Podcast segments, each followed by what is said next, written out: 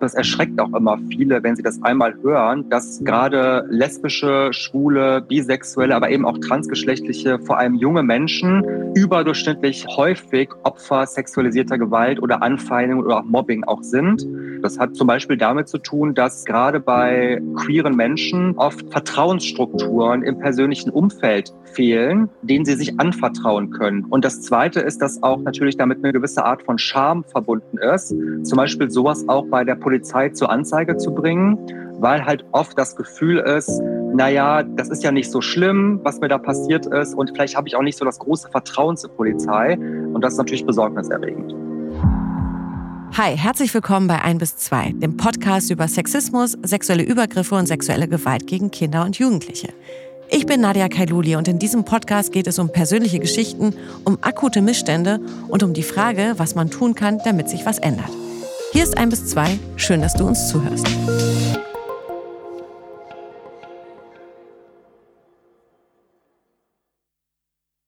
Lesbisch, schwul, bisexuell, trans und intergeschlechtlich oder kurz gesagt Queer zu leben ist in Deutschland noch immer keine Selbstverständlichkeit. Laut Bundesinnenministerium werden jeden Tag zwei queerfeindliche Übergriffe gemeldet.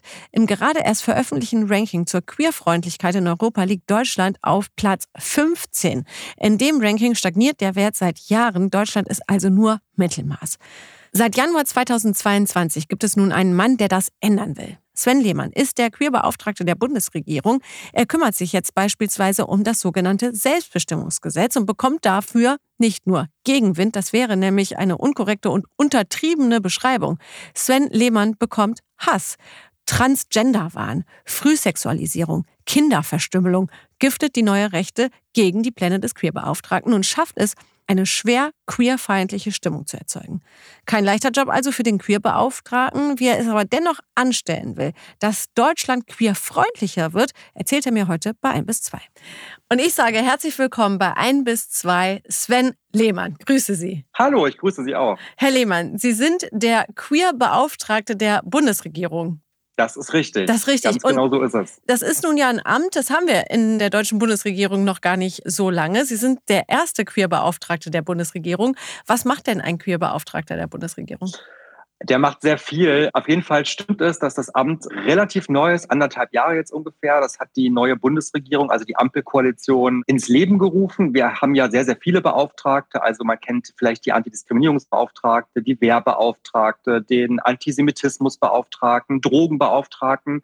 Und die Bundesregierung hat gesagt, wir haben einen sehr, sehr ambitionierten Koalitionsvertrag im Bereich von LSBTIQ, von queeren Menschen, Antidiskriminierung und so weiter. Und wir wollen auch dann, dass eine Person sozusagen Bindeglied ist zwischen der LGBTIQ-Community und dem Regierungshandeln auf der anderen Seite und dort natürlich dann mit den Ministerinnen, Ministern zusammen die Gesetze voranbringt, aber halt eben auch Ansprechperson ist für die Community. Und das beschreibt so grob, was ich jeden Tag tue.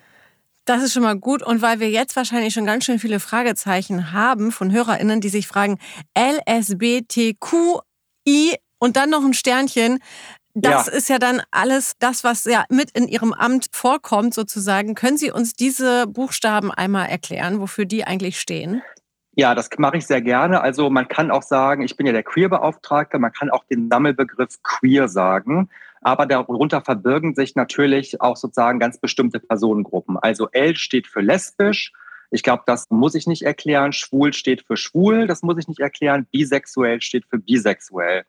Das T bedeutet transgeschlechtlich. Das sind Menschen, die sozusagen sich anders mit ihrem Geschlecht identifizieren und leben, als das, was ihnen bei Geburt sozusagen zugewiesen wurde, also transgeschlechtlich. Dann gibt es intergeschlechtliche Menschen. Das sind Menschen, die sozusagen schon nach der Geburt in der Regel auch sozusagen zum Beispiel über Chromosomen, über körperliche Merkmale und so weiter männliche und weibliche Anteile haben. Und wir nehmen immer das Queer mit dem Sternchen, also das Q, um einfach zu sagen, darunter versammelt sich sozusagen die ganze Bandbreite von Menschen, die, ich sag mal, nicht klassisch heterosexuell sind und die nicht sozusagen cisgeschlechtlich sind. Cisgeschlechtlich sind Menschen, also ich beispielsweise, der männlich ist und auch bei Geburt als Junge definiert wurde. Das ist die übergroße Mehrheit der Menschen. Aber unter diesem Queer, wie gesagt, versammeln sich noch sehr, sehr viele Einzelgruppen und noch einige mehr, die ich jetzt nicht aufgezählt habe. Mhm. Jetzt gehe ich davon aus, dass die meisten unserer ZuhörerInnen sagen, ja, super. Ja, ist auch gut, dass es jetzt den Queer-Beauftragten gibt für eben Menschen, die unter diesen Begriffen fallen, die Sie jetzt da äh, erklärt haben. Nichtsdestotrotz erleben wir in Deutschland, dass gerade die Menschen, die Sie gerade aufgezählt haben, eine absolute Anfeindung auch erleben, weil sie so sind, wie sie sind. Das macht natürlich auch nochmal deutlich, dass es wichtig ist, dass es jetzt eben den Queerbeauftragten gibt. Ja, das ist leider genau so. Deswegen muss man auch unterscheiden, welche einzelnen Gruppen nochmal ganz besondere Herausforderungen haben und auch besonders, sage ich mal, von der Gesellschaft im Allgemeinen oder auch vom Staat diskriminiert werden. Also das, was zum Beispiel Lesben und Schwule ja über viele, viele Jahrzehnte äh, über Bewegungen und aber auch politische Arbeit erreicht haben, ist ja eine rechtliche Gleichstellung. Also zuletzt ja vor sechs Jahren mit dem Gesetz zur Ehe für alle. Also jede Person kann die Person heiraten, die sie liebt. Bis vor sechs Jahren war das Lesben und Schwulen nicht erlaubt. Das ist also ein großer, großer Fortschritt und da ist sehr, sehr viel erreicht worden. Und es gibt auch zunehmend viel Sichtbarkeit und Selbstverständlichkeit in Medien, in der Wirtschaft, im Sport sogar auch immer mehr und so. Das heißt aber nicht, dass diese Gruppe nicht noch diskriminiert wird, aber die haben zumindest sehr, sehr viel erreicht und erkämpft.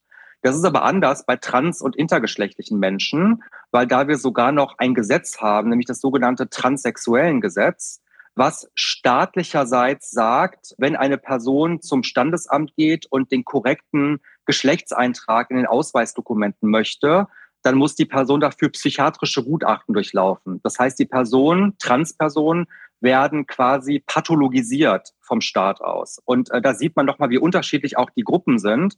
Und da haben wir sogar, wie gesagt, noch Gesetze, die auch vom Staat aus diskriminieren. Und deswegen sind wir jetzt gerade ja mittendrin im Gesetzgebungsprozess, um dieses Gesetz abzuschaffen und zu ersetzen. Mhm. Und ja, es gibt eine hohe Zustimmung für Gleichberechtigung und Nichtdiskriminierung in der Gesellschaft. Aber wenn man genauer hinschaut, gibt es da noch sehr, sehr viel zu tun. Mhm. Jetzt haben Sie die Gesetzeslage gerade angesprochen. Fällt darunter eben auch das Selbstbestimmungsgesetz, was ja noch nicht entschiedene Sache ist, aber worüber ja abgestimmt worden ist, dass es dieses Selbstbestimmungsgesetz geben soll? Genau, also das Selbstbestimmungsgesetz ist eines von den Gesetzen, die wir in der Bundesregierung gerade sozusagen bearbeiten. Das soll, ich sage also sehr verkürzt, das transsexuellen Gesetz, wo ich gerade gesagt habe, dass das halt eben Transmenschen diskriminiert und pathologisiert, soll dieses Gesetz ersetzen und künftig soll es eben möglich sein, dass transgeschlechtliche Personen, wenn sie ihren Geschlechtseintrag in den Ausweisdokumenten korrigieren möchten, dafür nicht mehr zu psychiatrischen Gutachten müssen, sondern das einfach selber beim Standesamt erklären können, mhm. sodass der Staat sie auch einfach anerkennt.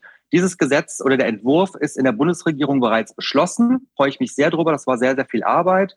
Und jetzt wird der bald in den Bundestag eingebracht und dann zwischen den Fraktionen verhandelt. Und ich hoffe sehr, dass wir den auch jetzt dann zeitnah beschließen können, weil dieses transsexuellen Gesetz ist über 40 Jahre alt und hat sehr viel Leid erzeugt. Mhm. Und da hoffe ich, dass wir da das jetzt noch zügig hinbekommen, dieses Gesetz auch zu verabschieden. Wie gehen Sie denn aber denn damit um, dass gerade ja dieses Gesetz stark kritisiert wird, gerade von neuen Rechten, die irgendwie sagen, das kann ja wohl nicht wahr sein. Wir müssen vor allem unsere Kinder schützen. Und wenn jetzt hier Frauen oder Männer kommen, die sich mit dem Selbstbestimmungsgesetz als Frauen tarnen wollen, das geht so nicht. Die nutzen ja diesen Begriff Selbstbestimmungsgesetz eher dafür aus, dass sie meinen, Menschen würden sich dann dahinter vertarnen, was ihr Geschlecht betrifft. Was sagen Sie dazu? Ja, das sind total diffuse, irrationale Ängste und Anfeindungen, die bewusst geschürt werden. Das kennen wir übrigens international aus vielen Ländern wo es diese Debatten gab, dass sich immer Gruppen gefunden haben, die auch durch Falschbehauptungen und so weiter solche Ängste geschürt haben. Erstmal sage ich mal was Positives, nämlich dass das Gesetz sehr, sehr breit unterstützt wird, gerade aus feministischen Kreisen. Also ich sage mal zum Beispiel der Deutsche Frauenrat, die Frauenhauskoordinierung, der Deutsche Juristinnenbund, aber auch die kirchlichen Frauenorganisationen haben deutlich gemacht, das ist ein feministisches Gesetz, weil es um Selbstbestimmung und gleiche Rechte geht. Da haben wir sehr, sehr viel Unterstützung. Und auch bei den Kinderschutz- und Familienverbänden, ich sage mal zum Beispiel der Deutsche Kinderschutzbund und ähnliche, unterstützen das Gesetz, weil auch gerade bei Jugendlichen geht es ja darum, in dieser sensiblen Phase von Selbstfindung und Coming Out den Menschen zuzutrauen, dass sie selber genau wissen, wer sie sind. Aber ja, die Kampagnen gegen das Gesetz sind hart von einigen Gruppen. Das hat damit zu tun, dass gerade queere Menschen und besonders transgeschlechtliche Menschen sehr, sehr stark angefeindet ähm, werden als zum Beispiel Gefahr für Kinder. Und das ist eine Entwicklung, die hatten wir vor Jahrzehnten auch gegenüber schwulen Männern zum Beispiel. Da wurde immer gesagt, das ist eine Gefahr für Kinder. Und das ist aber nicht nur falsch, sondern es ist eben auch menschenfeindlich. Und deswegen hoffe ich sehr, dass wir sozusagen diesen ganzen Kampagnen auch trotzen als Bundestag und sagen, hier geht es um Menschenrechte. Und deswegen wollen wir dieses Gesetz auch zügig im Bundestag verabschieden. Jetzt würde ich gerne nochmal bei diesem Punkt dranbleiben, weil wenn wir uns die aktuellen äh, Ergebnisse eben angucken von den Landtagswahlen in Hessen und in Bayern, da haben wir ja gesehen, dass gerade die AfD Zuwachs bekommen hat. Sie sind von der Grünen Bundestagsfraktion und eben Queerbeauftragter der Bundesregierung. Haben Sie Sorge, wenn Sie das sehen, wenn Sie auch sehen, dass gerade eben mit queeren Menschen Politik gemacht wird im negativen Sinne? Ja, ich habe sogar sehr, sehr große Sorgen. Wir hatten jetzt dieses Jahr ja die CSD-Saison, also die politischen Demonstrationen für Vielfalt, Offenheit, gleiche Rechte. Und die gute Nachricht ist, wir hatten noch nie so viele CSD-Demonstrationen in Deutschland wie in diesem Jahr, auch in ganz, ganz vielen kleinen Gemeinden und Städten, noch nie so viele BesucherInnen, aber gleichermaßen noch nie so viele Anfeindungen. Und das geht von Bedrohungen im Vorfeld gegenüber CSD-Vereinen das geht über, dass am Rande Hitler-Grüße gezeigt werden, ja, gegenüber dieser Demonstration bis hin zu auch körperlichen Angriffen. Und das ist in diesem gesellschaftlichen Klima hat sich das ein Stück weit zugespitzt. Gerade deswegen ist es wichtig, dass eine Bundesregierung, aber auch die demokratischen Parteien sagen, wir stellen uns an die Seite von queeren Menschen, denn wer Menschen angreift, nur weil sie lieben, wie sie lieben oder sind, wie sie sind, weil um mehr geht es ja nicht, und dafür akzeptiert werden wollen, der greift einen Kern von Demokratie an, nämlich eine Gesellschaft, wo Menschen verschieden sein können, aber eben sicher und frei und selbstbestimmt leben können. Das macht mir Sorge, aber ich sehe auch, dass die Zustimmung in der Gesellschaft zu gleichen Rechten nach wie vor sehr, sehr hoch ist. Äh, aber sie ist nicht stabil. Das ist leider richtig. Mhm. Was ist denn dann sozusagen Ihre Aufgabe als Queer-Beauftragter, das stabil zu halten? Und eben, man merkt Ihnen ja schon an, Sie wollen auch immer das Positive nicht hinten runterfallen lassen, sondern Ihnen ist es wichtig, das positive Entwicklungen da auch in den Vordergrund zu stellen. Aber was können Sie darüber hinaus denn tun als Queer-Beauftragter? Also gerade in diesen Zeiten finde ich zwei Sachen wichtig. Also einmal natürlich solidarisch an der Seite der queeren Community zu sein. Das heißt, viele CSDs zu besuchen, mitzudemonstrieren. Für diese wirklich sehr, sehr guten Zweck, nämlich Vielfalt und gleiche Rechte und Akzeptanz und Sicherheit in dieser Gesellschaft. Aber natürlich ist meine Hauptaufgabe dann auch tatsächlich für die Gesetze und Maßnahmen mit den Ministerinnen und Ministern in der Bundesregierung zu arbeiten die eben Diskriminierung ähm, abbauen. Da haben wir auch schon einiges erreicht. Zum Beispiel haben wir Diskriminierung bei der Blutspende abgebaut, die es bisher noch gab gegenüber gerade schwulen, bisexuellen Männern. Wir haben ein Gesetz gemacht gegen Hasskriminalität. Wir haben jetzt, wie gesagt, das Selbstbestimmungsgesetz in der Regierung auf den Weg gebracht. Und das ist natürlich wichtig, weil das die rechtlichen Rahmenbedingungen sind. Aber natürlich bin ich auch viel unterwegs und spreche auch mit zum Beispiel Vereinen, Verbänden, die halt vielleicht noch nicht so sich mit dem Thema befasst haben, um auch vor allem Aufklärungsarbeit ähm, zu leisten. Ich glaube zum Beispiel, dass ganz viele Leute gar nicht wissen, was Trans zum Beispiel bedeutet. Und das einfach zu erklären und auch zu vermitteln oder so, das ist auch meine Aufgabe, weil letztlich müssen wir uns diesem Rechtsruck, der ja nicht nur queere Menschen betrifft, sondern eben auch zugewanderte Migrantinnen, Geflüchtete, Menschen, die arm sind, die leiden ja alle unter diesem Rechtsruck und da müssen wir uns alle gemeinsam gegenstellen. Mhm.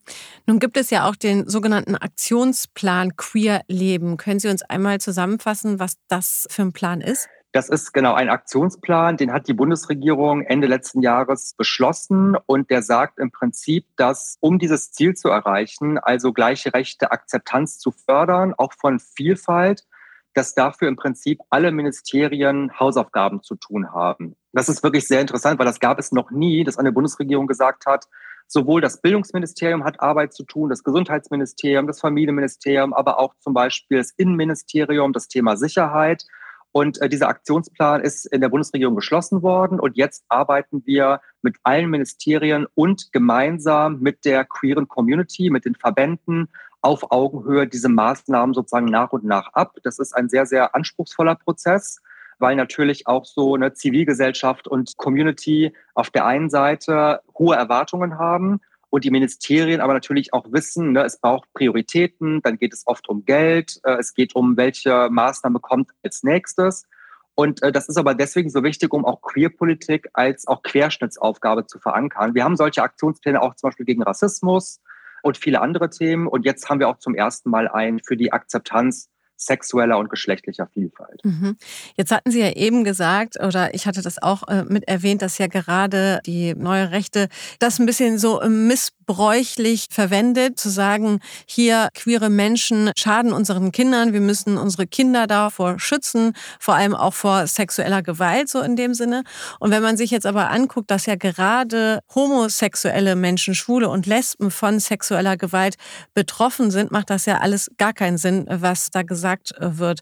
Jetzt würde ich gerne von Ihnen wissen, ob Sie eine Erklärung dafür haben, warum gerade Schwule und Lesben eben so sehr sexueller Gewalt ausgeliefert sind oder davon betroffen sind.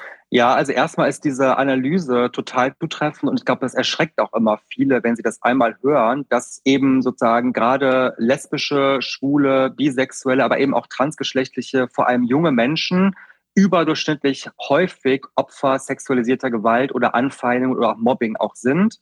Das ist erstmal natürlich schlimm zu hören. Es gibt da relativ wenig Forschung, aber die Studien, die wir haben, sind da sehr, sehr eindeutig. Und das hat natürlich verschiedene Gründe. Das hat äh, zum Beispiel damit zu tun, dass äh, gerade bei queeren Menschen, bei Lesben, Schwulen, Transpersonen oft Vertrauensstrukturen im persönlichen Umfeld fehlen, denen sie sich anvertrauen können. Wenn sie beispielsweise im Internet oder in Chatforen oder in Portalen ungewollt zum Beispiel irgendwie Nacktbilder oder ähnliches zugeschickt bekommen oder wenn sie sexualisierte Anmache bekommen oder natürlich auch wenn sie auch äh, körperlich angegangen werden und ähnliches, dann fehlen oft Vertrauensstrukturen, erstens sich anzuvertrauen, sich Unterstützung zu suchen, zum Beispiel in der Familie und im Elternhaus, weil halt eben dieses Coming Out, ich bin lesbisch, schwul oder bisexuell, eh schon eine große Herausforderung ist.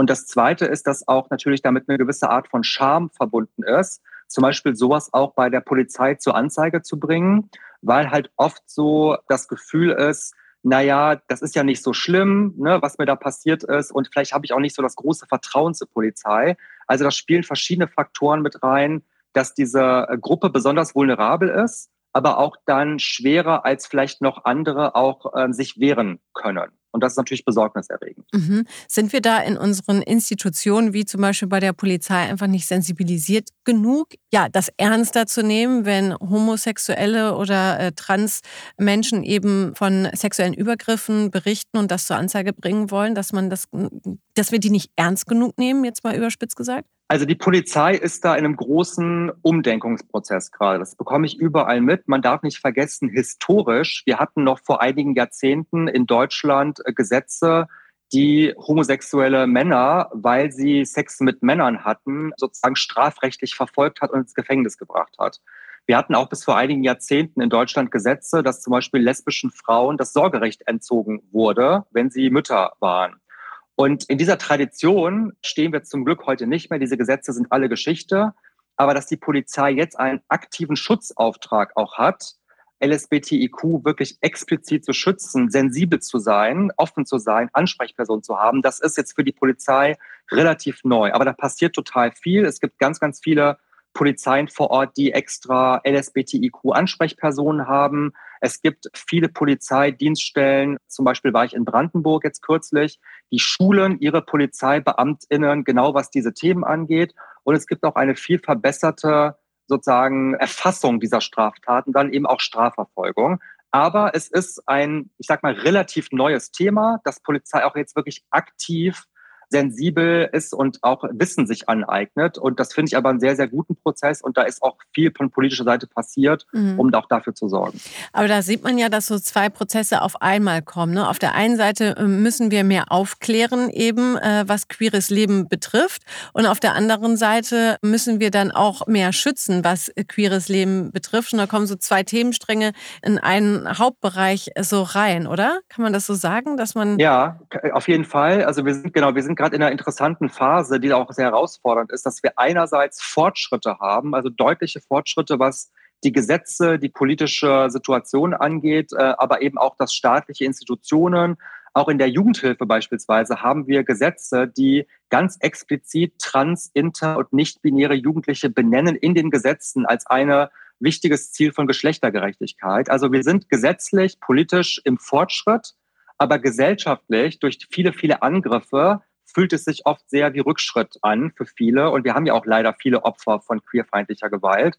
Und umso wichtiger ist, diesen Weg des Fortschritts weiterzugehen, damit zumindest die staatlichen Institutionen und aber auch Beratungsstellen und so weiter sensibel sind und wissen, was sie zu tun haben in Fällen, wenn es zum Beispiel Übergriffe gibt. Und wie gesagt, die Polizei ist sicher noch nicht fertig mit dem Prozess, aber es gibt immer mehr Fortschritte auch in diesem Bereich. Mhm.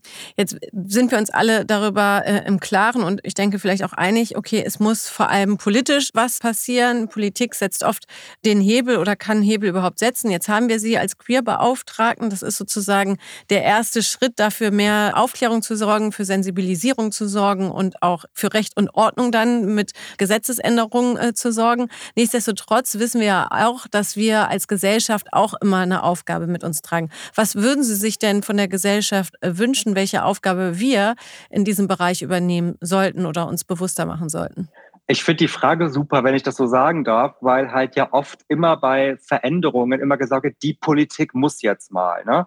Aber das ist natürlich auch eben, wie Sie richtigerweise gesagt haben, nur eine Seite der Medaille. Also ich bin jetzt ein Queer-Beauftragter. Es gibt Ministerinnen und Minister und es gibt die Bundesländer, die zum Beispiel Aufgaben haben bei innere Sicherheit und Schule. Aber Gesetze zu haben, ist ja nur eine Sache. Das andere ist eben sozusagen, wie man miteinander umgeht. Und ich würde mir tatsächlich von der Gesellschaft wünschen, dass sie zum Beispiel, wenn sie queere Menschen treffen, zum Beispiel transgeschlechtliche Menschen, einfach mal nachfragen, ja, was bedeutet trans? Also wie war dein Lebensweg? Und dann vielleicht die Person kennenlernen und dann auch darüber auch merken, dass Trans jetzt kein Modetrend ist oder sowas, sondern wirklich etwas ist, wo viele Transmenschen drunter zu leiden haben, aber nicht weil sie selber unglücklich sind, sondern weil ihnen viele Steine in den Weg geschmissen werden von außen und sie diskriminiert und auch gemobbt werden. Und da geht es um Menschen kennenlernen, ihnen zuhören. Das finde ich das Allerwichtigste. Und ich würde mir sehr, sehr wünschen, dass zum Beispiel solche wichtigen politischen Demonstrationen wie die CSDs nicht nur in Anführungszeichen von den Betroffenen besucht werden, sondern eben auch von solidarischen Allies. Also wenn da auch zum Beispiel die Heterosexuellen hingehen und die sagen, ich bin zwar selber nicht schwul oder lesbisch oder trans, aber ich solidarisiere mich mit dem Ziel, dass in dieser Gesellschaft alle in Frieden leben können. Und das ist, glaube ich, ein starkes Zeichen. Das machen auch ganz, ganz viele zum Glück. Aber das ist auch total wichtig, um sich diesem, diesem Rechtsruck und dieser, muss man einfach sagen, Hass und Hetze, die es teilweise gibt, auch entgegenzustellen. Mhm. Ich finde das interessant, was Sie sagen, eben gerade was den CSD betrifft, dass man da einfach mitlaufen kann und mitfeiern kann, auch wenn man eben nicht queer ist. Und das äh, ist uns, glaube ich, allen so ein bisschen äh, verloren gegangen, irgendwie, weil man sich dachte, ja, wieso, ich bin weder trans noch schwul noch lesbisch, was soll ich da? Aber es ist ja einfach nur ein Statement dafür, dass wir am Ende des Tages alle gleich sind äh, die wir hier auf dieser Erde leben. Jetzt haben Sie halt eben, glaube ich, schon ganz klar gemacht, so einfach ist das alles gar nicht, weil man natürlich auch Gegenwind bekommt. Man bekommt äh, Gegenwind äh, von Rechten, man bekommt auch Gegenwind von Konservativen. Ja, man muss nicht immer gleich rechtsradikal oder rechtspopulist äh, sein, wenn man konservative Einstellungen hat. Aber nichtsdestotrotz ist das ja ein Hindernis dann in Ihrer Arbeit. Wie machen Sie das denn innerhalb der Politik? Also wie gehen Sie da in den Dialog mit mit Parteien, die das nicht teilen, was sie in die Gesellschaft äh, bringen wollen? Ja, also ich sag mal so queere Emanzipation, also die ganzen letzten Jahrzehnte von auch rechtlichen, aber auch politischen Fortschritten sind leider nie vom Himmel gefallen, sondern es ist immer ein wirklich durchaus harter Kampf gewesen. Ich war ja auch nicht immer Politiker, so und habe auch so, als es die Ehe für alle zum Beispiel noch nicht gab, viel diskutiert, viel Überzeugungsarbeit versucht zu leisten, viel demonstriert äh, und so weiter, an Aktionen mich beteiligt. Und am Schluss hat das zum Erfolg geführt, weil wir haben jetzt dieses Gesetz. Und äh, jetzt in dieser Funktion als Queerbeauftragter geht es natürlich vor allem erstmal darum, dass das, was in der Regierung, in der Koalition zwischen SPD, Grünen und FDP verabredet ist, auch umgesetzt wird. Ja, also dass die Gesetze auch wirklich kommen und dazu bin ich stetig und dauerhaft im Dialog mit den zuständigen Ministerinnen und Ministern, mit den Abgeordneten, Kolleginnen und Kollegen.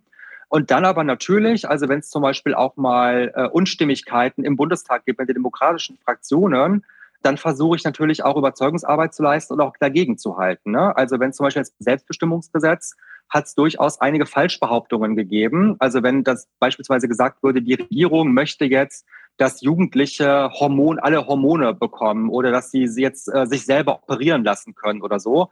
Und das ist total falsch. Es steht nichts davon im Gesetzentwurf, ist aber oft so behauptet worden einfach mal. Und da gehe ich dann durchaus auch mal sehr, sehr hart dagegen, weil das auch eine Art von Fake News ist, unter denen dann die Betroffenen besonders zu leiden haben. Mhm. Also es ist eine Mischung aus Dialog, Überzeugungsarbeit, langen Atem haben, aber auch an den entscheidenden Stellen auch mal dagegen zu halten. Mhm. Hatten Sie kurz überlegt, bevor Sie das Amt angeboten bekommen haben, mache ich das? Stelle ich mich dem oder? Nein, habe ich nicht. Äh, ich war total froh, als damals die damalige Familienministerin mich gefragt hat, weil ich hatte so ein Gefühl vor sechs Jahren, wo ich natürlich auch gefeiert habe, wie ganz, ganz viele, als die Ehe für alle beschlossen wurde. Da knallten die Sektkorken und die ersten Aufgebote wurden bestellt beim Standesamt und so. Und irgendwie war dann so ein bisschen so, auch in der Community war so ein bisschen der Geist, naja, jetzt haben wir ja alles erreicht und so. Und äh, ich habe damals schon gesagt und viele, viele andere auch, nein, wir haben noch viel zu tun, was Akzeptanz angeht. Rechtliche Gleichstellung ist eine Sache, aber Akzeptanz in der Gesellschaft, so ist die andere Sache. Und wie gesagt, wir haben auch noch immer das, äh, Gesetze, die diskriminierend sind oder waren. Und deswegen fand ich das toll, als das mir angeboten wurde, weil wir wirklich als Ampelkoalition viel uns vorgenommen haben. Und jetzt diese Zeit, in der wir im Amt sind, zu nutzen, das auch umzusetzen, das ist nicht immer ohne, aber mhm. es macht auch sehr, sehr viel Freude, weil es halt vorwärts geht. Das finde ich gut, dass Sie das so sagen. Und wir haben ja hier nicht so oft PolitikerInnen im Gespräch bei ein bis zwei. Und ich habe mir sagen lassen, Sie haben genau 30 Minuten Zeit für uns. Wir reden jetzt schon fast 28 Minuten. Und weil ich ja auch für eine gute Work-Life-Balance bin, würde ich sagen, schenke ich Ihnen zwei Minuten und sage vielen Dank, Sven Lehmann, der Queerbeauftragte der Bundesregierung, dass Sie heute bei ein bis zwei waren. Herzlichen Dank, Frau Kaluli, für das äh, schöne Gespräch und auch für die geschenkten zwei Minuten. Das äh, ist in der Tat sehr selten, deswegen nehme ich die sehr, sehr gerne an. Dankeschön. Alles Gute. Ja, das war er, der Queerbeauftragte der Bundesregierung, Sven Lehmann. Und was wir doch alle für uns mitnehmen können, ist doch dieser Appell zu sagen, ey, beim nächsten CSD, ob ich jetzt queer bin oder nicht, ich gehe da einfach mit und gebe damit mein Zeichen für ein freies, selbstbestimmtes, gleichberechtigtes Leben. Das ist doch schon mal was. An dieser Stelle möchte ich mich auch ganz herzlich mal bei euch bedanken, dass ihr uns so treu zuhört und dass ihr auch bei schwierigen Themen dranbleibt. Wenn ihr wollt, dann folgt uns doch gerne, abonniert unseren Kanal und wenn ihr uns persönlich einmal schreiben wollt, dann könnt ihr das natürlich sehr gerne tun. Eine E-Mail könnt ihr einfach schreiben an presse.ubskm.bund.de.